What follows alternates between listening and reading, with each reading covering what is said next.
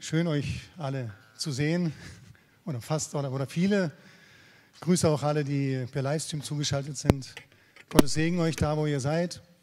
Wir freuen uns, dass wir die Möglichkeit haben, uns auf diese Weise zu treffen, zu feiern. Pfingsten 2020, bestimmt wird das keiner so schnell vergessen. Ja, grüß doch deinen Nachbarn, deine Nachbarin, auch wenn sie entfernt sind. Wünschen Gottes Segen, muss nicht schreien, aber dass wir einander wahrnehmen, sonst man darf ja nicht mehr miteinander reden, man soll ja nicht direkt in der Gemeinde.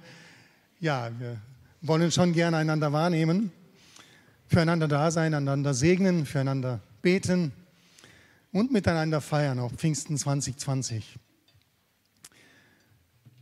Ja, Sabine hat schon hier einen kleinen Quiz gemacht, damit wir nicht weiter hier rätseln oder raten. Ja, Pfingsten eigentlich, Pfingsten ist ja keine Theorie. Also wenn wir alles über Pfingsten wissen, aber es nicht erfahren, dann ist äh, Pfingsten vergeblich. Pfingsten ist in erster Linie Begegnung und Erfahrung.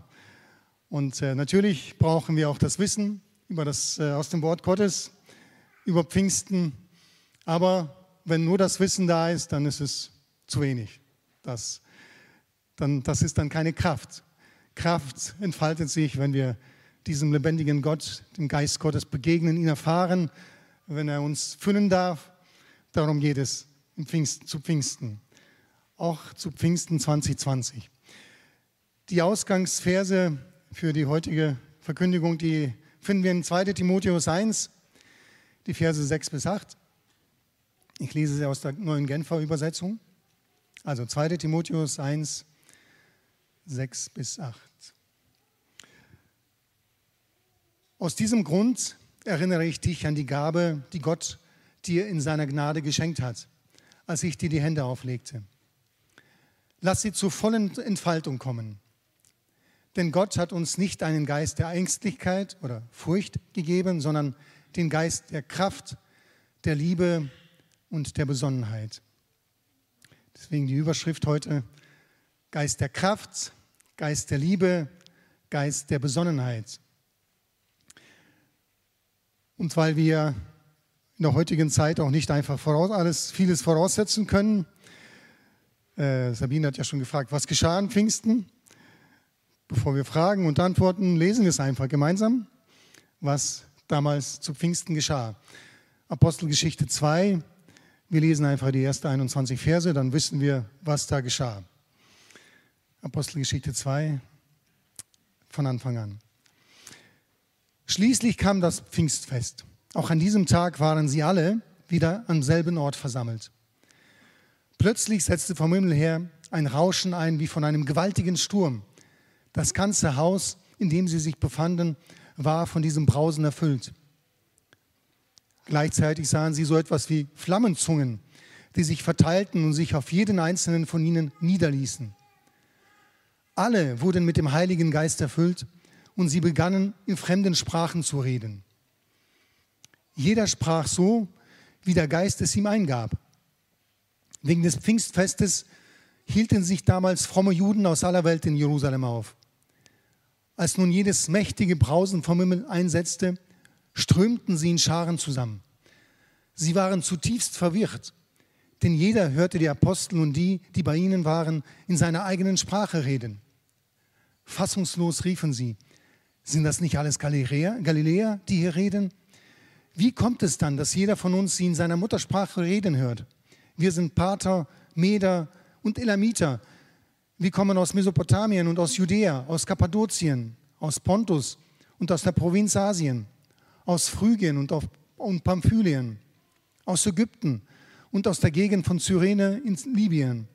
Sogar aus Rom sind Besucher hier sowohl solche, die von Geburt Juden sind, als auch Nichtjuden, die den jüdischen Glauben angenommen haben. Auch Kreter und Araber befinden sich unter uns. Und wir alle hören sie in unserer eigenen Sprache von den wunderbaren Dingen reden, die Gott getan hat. Alle waren außer sich vor Staunen. Was hat das zu bedeuten? fragten einer, den, fragte einer den anderen. Aber keiner hatte eine Erklärung dafür.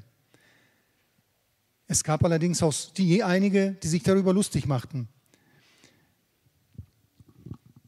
Die haben zu viel süßen Wein getrunken, spotteten sie.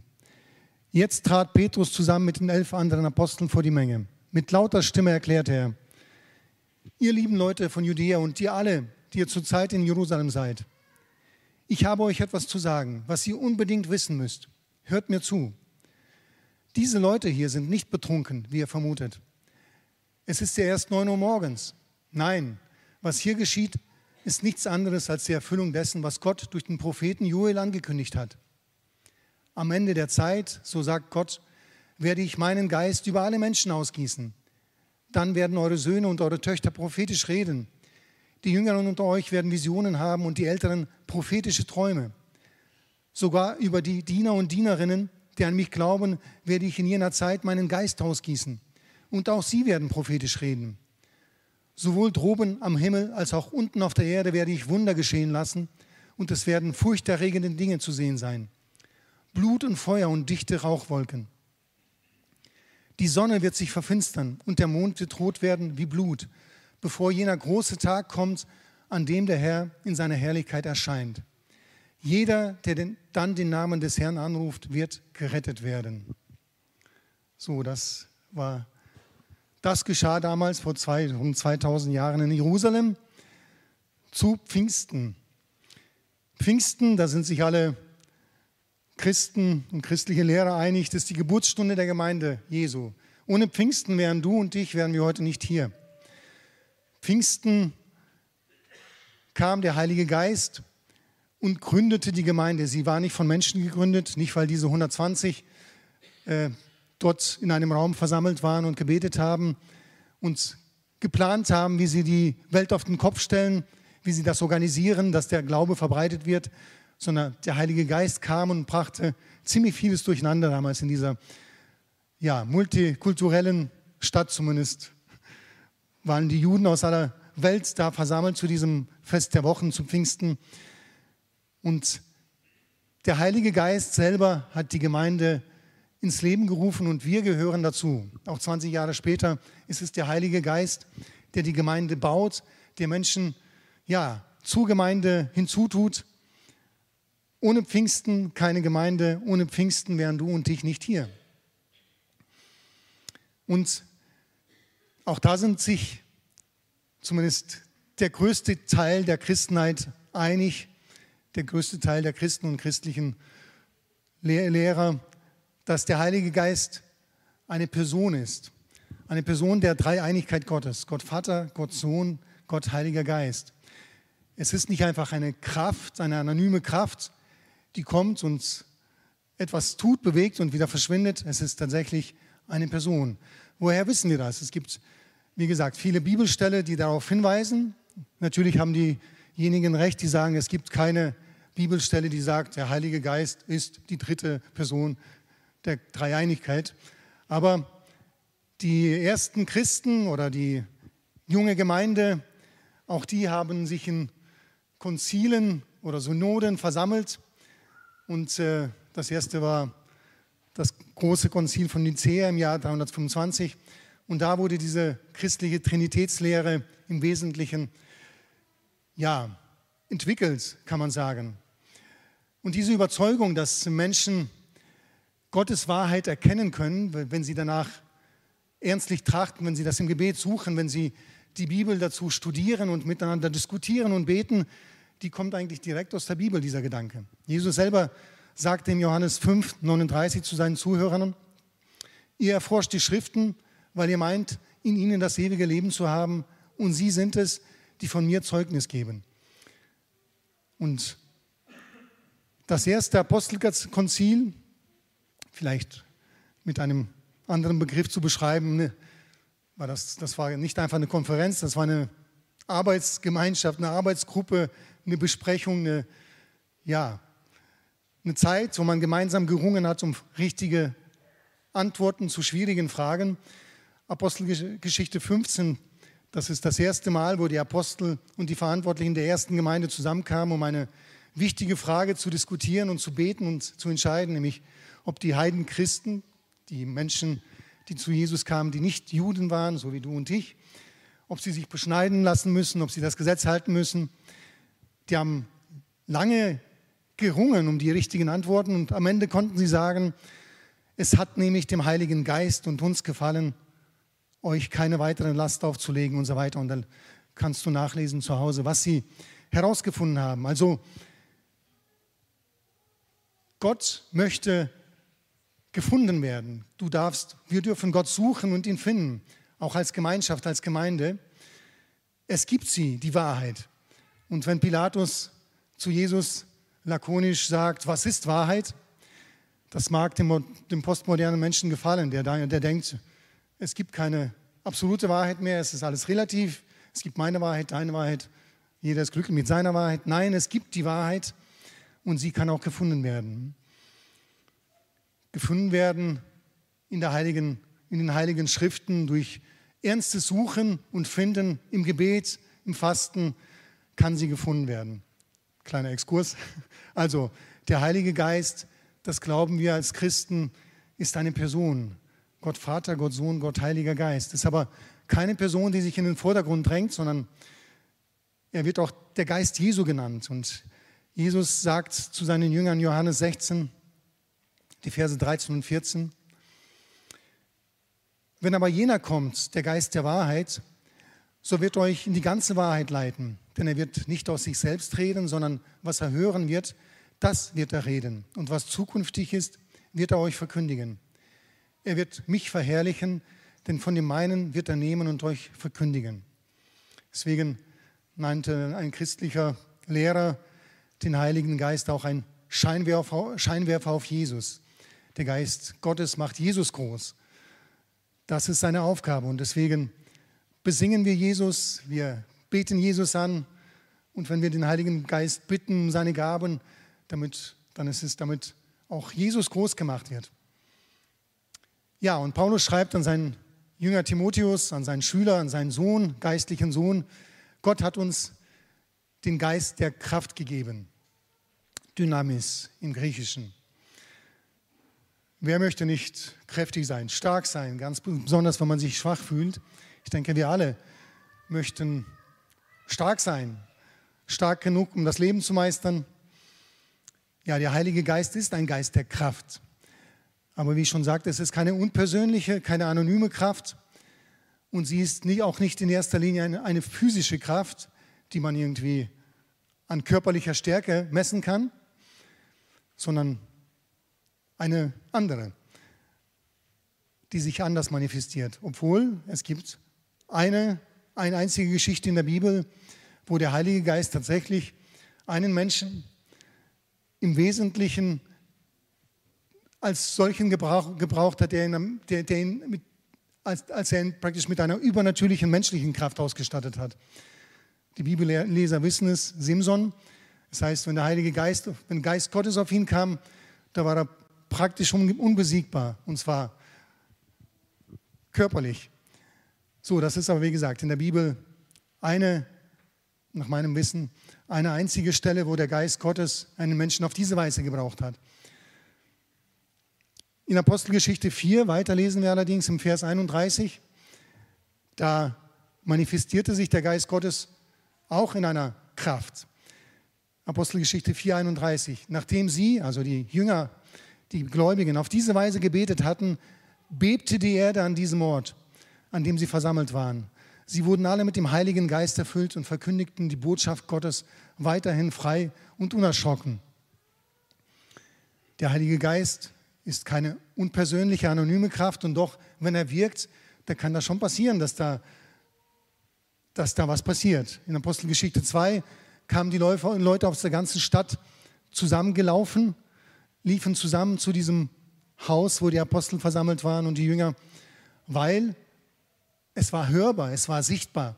Und hier, als sie dann ein paar Tage später gemeinsam gebetet hatten, da bebte die Erde, es gab ein Erdbeben. Also der Heilige Geist bringt schon etwas in Bewegung.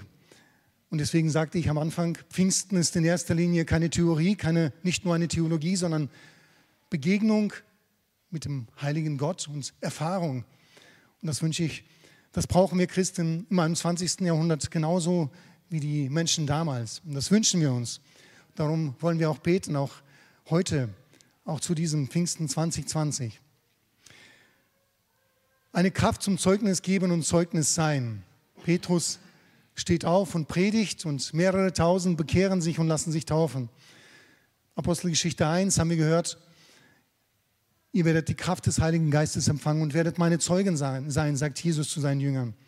Und hier haben wir jetzt in Apostelgeschichte 4 gelesen, und sie wurden alle mit dem Heiligen Geist erfüllt und verkündigten die Botschaft Gottes weiterhin frei und unerschrocken.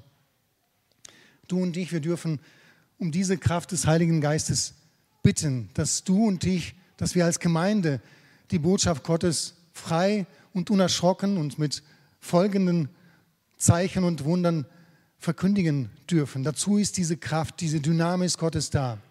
Eine Kraft zum Zeugnis geben und Zeugnis sein.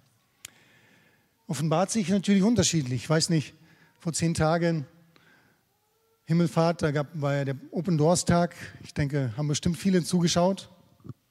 Darf ich sehen, wer? Ja, also fand ich sehr auch ermutigend und interessant.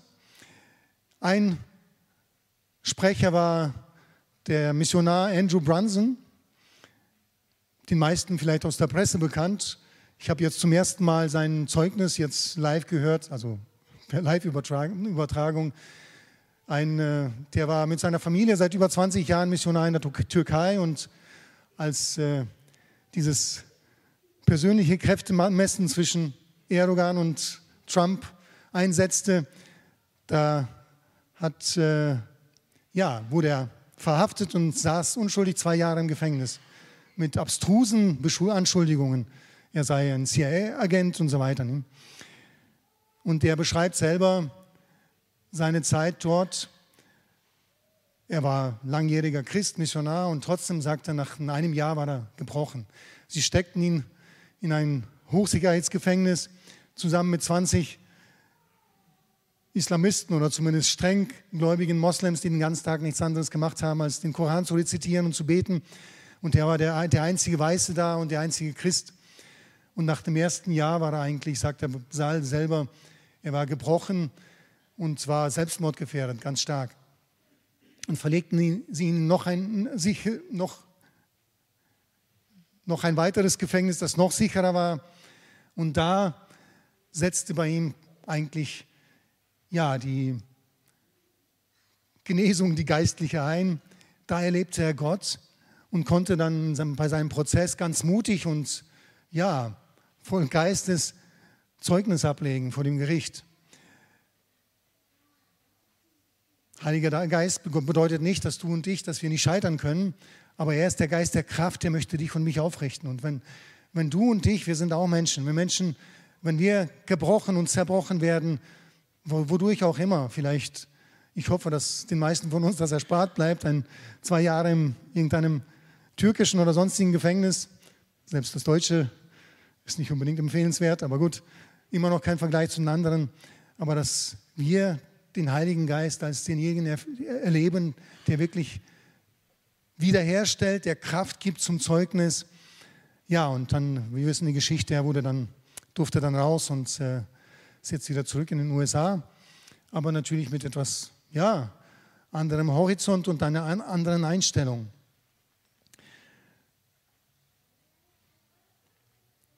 Unterschied zwischen den Generationen. In den letzten Wochen und Monaten stellte ich fest, naja, es gibt schon einen kleinen Unterschied, wenn hier junge Geschwister predigen und Zeugnis geben und dann ältere will ich jetzt nicht sagen, ich fühle fühl mich nicht alt, aber ich bin, kann auch nicht sagen, ich bin jung. Alles für Jesus. Wahre Jüngerschaft, super Themen, sehr herausfordernd. Und dann, wenn ich mit meinesgleichen rede und, äh, und mich unterhalten, dann merke ich, in unserer Generation sind doch viele Dinge, die uns, andere Dinge, uns, die uns bewegen. Wir sind, ich spreche jetzt mal einfach mal für meine Generation, wir sind oft froh, wenn wir genug Kraft haben, um den Alltag, der oft schwer genug ist und herausfordernd genug ist zu meistern, mit Familie, mit Beruf, mit vielleicht kranken Eltern. Und das würde ich jetzt auch gar nicht kleinreden wollen. Auch dafür gibt der Heilige Geist Kraft. Auch dafür ist er da, dass du deinen Alltag, deine Herausforderungen meistern kannst und dass du da Sieger bleiben kannst. Ich habe, glaube ich, schon mal erzählt, vor ein paar Jahren, da trafen wir uns als ehemalige Jugendgruppe äh, einfach so mal wieder ein nettes Treffen. Dann habe ich gesagt, naja, in der zweiten Lebenshälfte will man ja in der Regel nicht die, die Welt auf den Kopf stellen. Solche Pläne hat man nicht. Und dann eine alte Freundin, die hat mich nachher, naja, zurechtgewiesen, so, das stimmt nicht, das glaubt sie nicht. Das, ja, und sie hatten, sie, äh, die Kinder wurden jetzt, waren jetzt groß und sie als Ehepaar, die hatten jetzt sich überlegt, was machen wir jetzt mit, den, mit der anderen Lebenshälfte oder Drittel, was auch immer. Und äh, ja, sie hatte groß, hatten großen Pläne mit Gott und das ist super. Da möchte ich, möchte ich jeden ermutigen. Äh, und ich habe jetzt wieder nachgelesen, Ernst Tanner, wer ihn kennt, und die Älteren aus der Gemeinde, die kennen ihn noch persönlich, der Gründer der Heli-Mission. Eigentlich hat er einen sehr guten Bezug hier noch zu dieser Gegend, weil er hier auch gedient hat.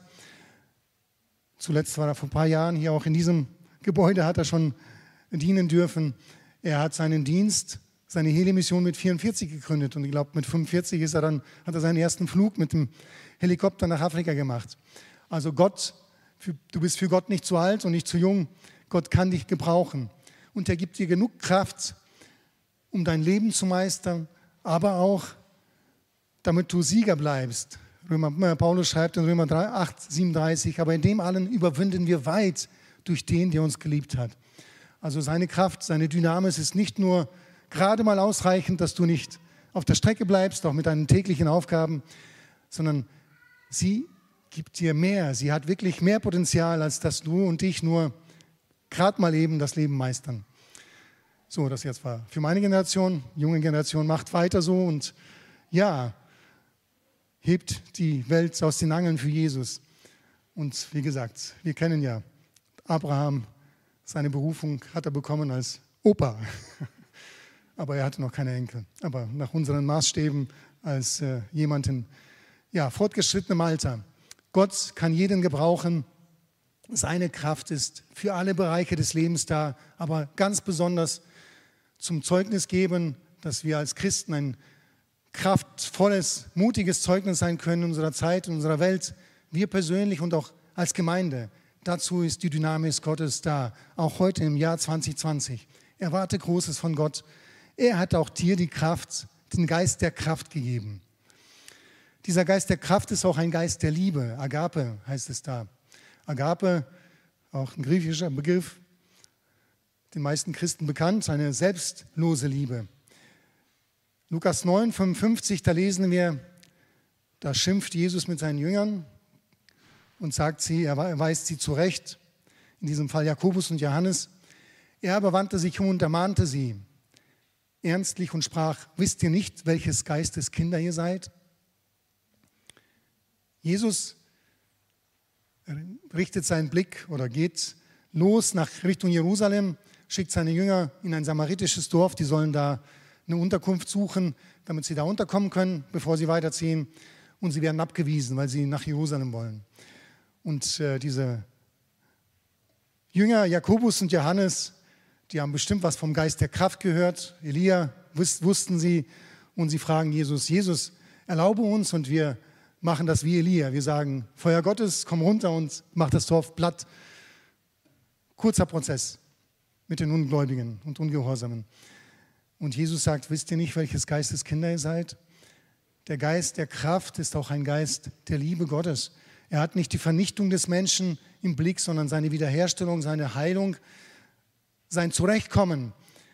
Die Lektion mussten die Jünger erst noch lernen, ganz besonders auch Jakobus und Johannes, die sogenannten Donnersöhne. Ich denke, die hatten nicht, nicht äh, zu Unrecht oder nicht einfach so diesen Spitznamen dazu bekommen. Hey, ihr Donnersöhne, was, was, was meint ihr dazu? Also die hatten bestimmt, waren bekannt für besondere Statements, denke ich mal. Kannst nachlesen. 1. Korinther 13 beschreibt die Agape-Liebe Gottes. Gott hat die Wiederherstellung des Menschen, seine Rettung im Sinn. Und in einem Lied singen wir, seine Motivation ist Liebe, denn der Ursprung der Liebe ist er selbst. Geist der Kraft, aber auch ein Geist der Liebe, der für den Menschen ist und nicht gegen den Menschen. Auch hier wieder hat mich das Zeugnis im Open Doors Tag von diesem Jungen, also zumindest er war mit Maske, aber nicht, nicht wegen Corona, sondern damit man sein Gesicht nicht erkennt. des jungen Pakistaner, Pakistaners, der jetzt in Deutschland lebt und früher Imam war. Sein Zeugnis hat mich auch tief berührt. Freudig für Jesus, gibt Zeugnis, wo er kann, unter seinen Glaubens- oder ehemaligen Glaubensbrüdern, unter Moslems. Da hat er berichtet, das war, glaube ich, in Frankfurt, hat er einem von Jesus erzählt. Und er hat ihn dreimal angespuckt, weil er ihn so verachtet hat, dass er jetzt als ehemaliger Imam Christ geworden ist. Also seinen alten Glauben über Bord geworfen und verleugnet hat. Und er hat zu ihm gesagt, Jesus liebt dich und ich liebe dich auch. Und wer die Kultur ein bisschen näher kennt, also jemanden dreimal anspucken, das wäre Grund genug, jemanden umzubringen. Das ist eine, eine Beleidigung, die kannst du gar nicht in Worte fassen. Und er konnte sagen, Jesus liebt dich und ich liebe dich auch. Der Geist der Liebe, der ist auch in dein und mein Herz ausgegossen worden, dir gegeben worden. Der hinterfragt unsere Motivation bei unseren Taten, bei unseren Reden, bei unseren Absichten oder bei unseren Gedanken. Was ist meine Motivation? Bin ich meines Bruders Hüters? Hüter, fragt Gott Kain. Trotzig, nachdem er seinen Bruder umgebracht hat. Ja, du bist deines Bruders, ob nun Hüter oder nicht, aber du bist mitverantwortlich für deinen Bruder, für deine Schwester. Das ist ganz klar die Lehre, die Lehre des Neuen Testaments und auch schon des Alten Testaments. Es gibt nämlich ein großes Unterschied, äh, Missverständnis in, in Sachen in puncto Liebe. Wir definieren Liebe oft als, naja, ich lasse den anderen in Ruhe. Ich will ihm, auch wenn ich meine, dass er falsch liegt, ich lasse ihn in Ruhe. Ich will keinen Ärger haben. Er soll glücklich sein mit dem, was er tut und denkt, auch wenn er auf einem gefährlichen Weg vielleicht unterwegs ist in ein, in ein Unglück. Denken wir, dass Liebe ist, wenn ich ihn einfach in Ruhe lasse.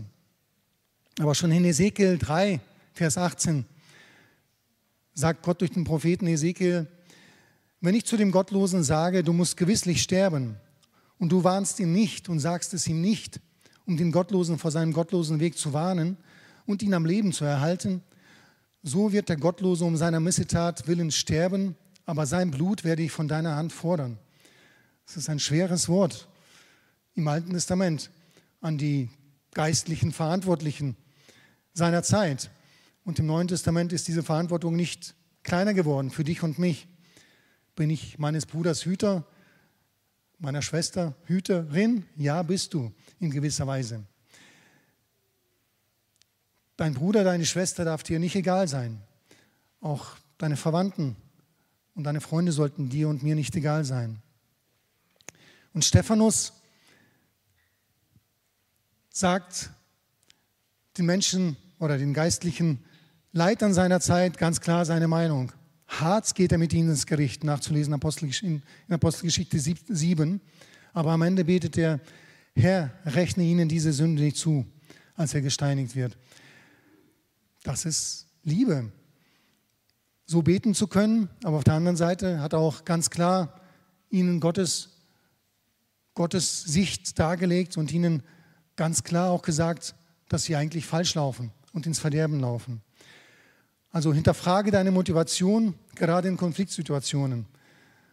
Was ist deine Motivation für die nächste E-Mail, Brief, die nächste Rede, für das, was du tun willst, für das, was du sagen willst über deinen Bruder, deine Schwester?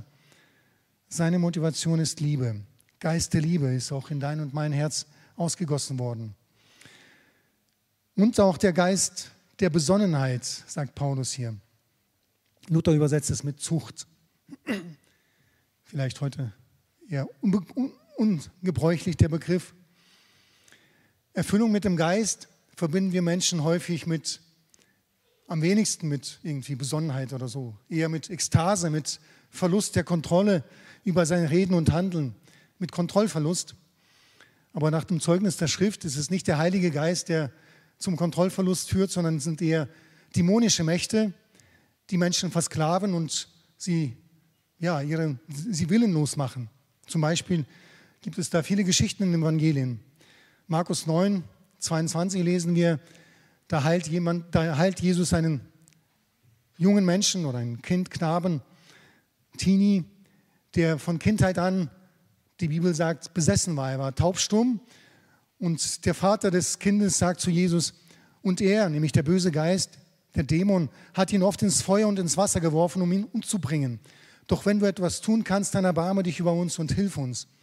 Also sind böse Mächte, gottfeindliche Mächte, die die Menschen versklaven und die sie, ja, die sie willenlos machen, die die Kontrolle über sie ergreifen. Über den Heiligen Geist heißt es in 1. Korinther 14, 32, und die Geister der Propheten sind den Propheten untertan. Es gibt übrigens allerdings, das muss man vollständigkeitshalber erwähnen, es gibt eine Geschichte im Alten Testament, wo auch jemand, den der Heilige Geist, ja, zumindest, ich weiß nicht, ob ich den Wort, den Begriff erfüllt, gebrauchen darf oder zumindest der ihn beeinflusst hat, der hat ihm tatsächlich auch die Kontrolle, hat ihm die Kontrolle entzogen. Nachzulesen in 1 Samuel 19. Die Geschichte ist folgende. Samuel, äh, Saul will die ganze Zeit schon David umbringen und sucht ihn und findet ihn nicht.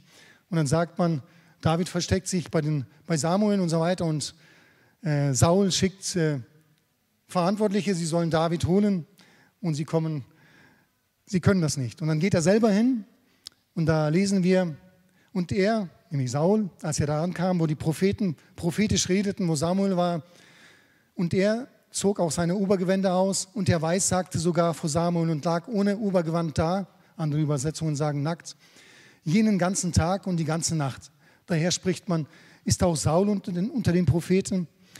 So deswegen, wie gesagt, auch der Heilige Geist hat Macht, aber das Neue Testament beschreibt den Heiligen Geist als Gentleman, sagen einige, er drängt sich niemandem auf, und auch die prophetisch Redenden, also die Propheten, sie haben tatsächlich die Kontrolle darüber.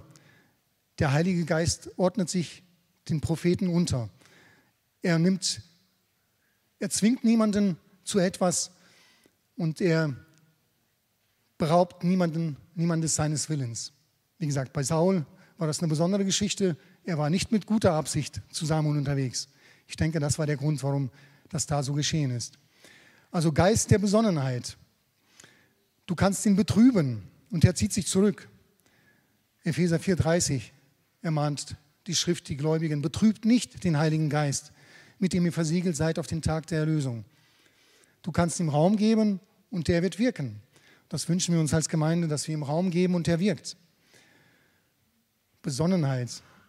Ein Prediger hat dazu geschrieben, Heute muss alles super schnell gehen. Da ist es wohltuend, wenn wir daran erinnert werden, dass wir überlegt, weise und einer gesunden Art und Weise, in Klammern langsam denken und leben sollen. Gott schenkt Besonnenheit, kein Strohfeuer. Und Geist der Besonnenheit, in, in der englischen Übersetzung heißt es Geist des gesunden Urteilsvermögens und der persönlichen Disziplin. Deswegen übersetzt Luther auch den Begriff Besonnenheit mit Zucht im Sinne von Erziehen, nicht Zuchthaus, nicht verwechseln, sondern gut, soll ja eigentlich auch eine Erziehungsanstalt sein. Sind sich aber alle einig, dass die wenigsten da besser rauskommen, als sie reingekommen sind.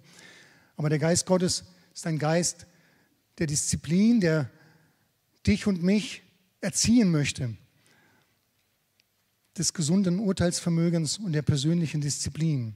Es gibt ein altes Evangeliumslied, da heißt es, dem Heiligen Geiste, der gnädig dich straft und sich im Gewissen bezeuget mit Macht, dem sollst du nicht länger, o oh Mensch, widerstehen und so weiter. Also der Geist Gottes möchte sich deinem Gewissen mitteilen,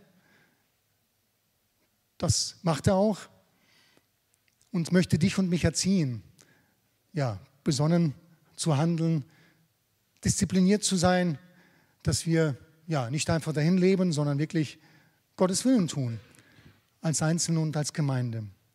Geist der Kraft, Geist der Liebe, Geist der Besonnenheit. Aber, wie ich schon sagte, Pfingsten nur Theorie, das wäre viel zu wenig. Auch an diesem Pfingstfest möchten wir Gottes Fülle mit dem Heiligen Geist erfahren und seine Erfüllung, seine Taufe im Heiligen Geist erbitten, wer das noch nicht hat. Den Paulus sagt, wer den Geist Christi nicht hat, der ist auch nicht sein. Und keiner kann Jesus Herr nennen, außer durch den Heiligen Geist. Und ich gehe davon aus, dass alle, die hier sind, sie sind hier, weil sie Jesus Herr nennen, durch den Heiligen Geist. Aber er hat mehr für dich und mich bereit, als dass wir nur Jesus Herr nennen. Er möchte auch Gaben schenken, dir und mir, auch an seine Gemeinde. Haben wir oft darüber gehört und darüber geredet. Aber wie gesagt, reden, das reicht nicht aus. Und Paulus, nein, Petrus zitiert ja hier den Propheten Joel. Wir lesen es nochmal. Am Ende der Zeit, so sagt Gott, werde ich meinen Geist über Menschen ausgießen, über alle Menschen ausgießen. Dann werden eure Söhne und eure Töchter prophetisch reden. Die Jüngeren unter euch werden Visionen haben und die Älteren prophetische Träume. Sogar über die Diener und Dienerinnen, die an mich glauben, werde ich in jener Zeit meinen Geist ausgießen. Und auch sie werden prophetisch reden.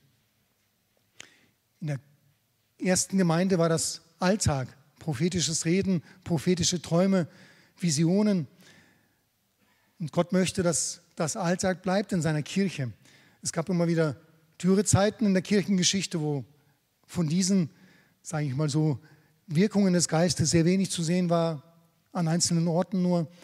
Aber wir leben in einer Zeit, wo Gott, und da gibt es viele Prophetien dafür, dafür Gott wieder wirken möchte in seiner Gemeinde, in der letzten Zeit, in der Endzeit.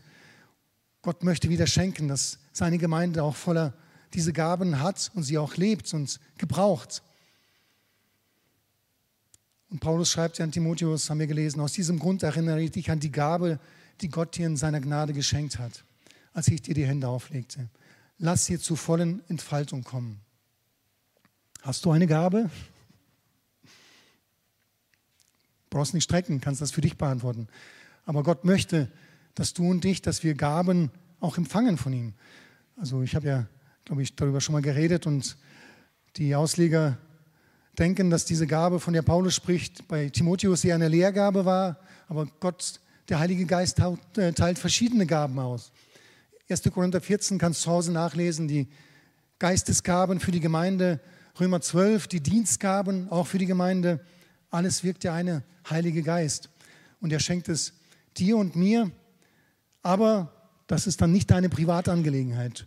Du und ich, wir sollen die Gaben einsetzen zum Wohl des Leibes Christi, des Leibes von Jesus, zum Wohl der Gemeinde und zum Wohl deiner Mitmenschen, deiner, unserer Zeit. Lass sie zu vollen Entfaltung kommen. Ich möchte schon das Lobpreisteam nach vorne bitten. Pfingsten 2020, Geist der Kraft, Geist der Liebe, Geist der Besonnenheit, der Heilige Geist. Ihn brauchen wir auch heute ganz dringend. Ich denke, da sind wir uns alle einig. Lasst uns aufstehen und ihn um, ja, darum bitten, das, was wir gehört haben, dass wir es bewegen im Gebet und nicht nur jetzt im Gottesdienst, sondern auch zu Hause, überall. Und ja, schau, welche Gabe Gott dir gegeben hat. Nutze sie. Lass sie zur Entfaltung kommen. Lass dich von Gott gebrauchen.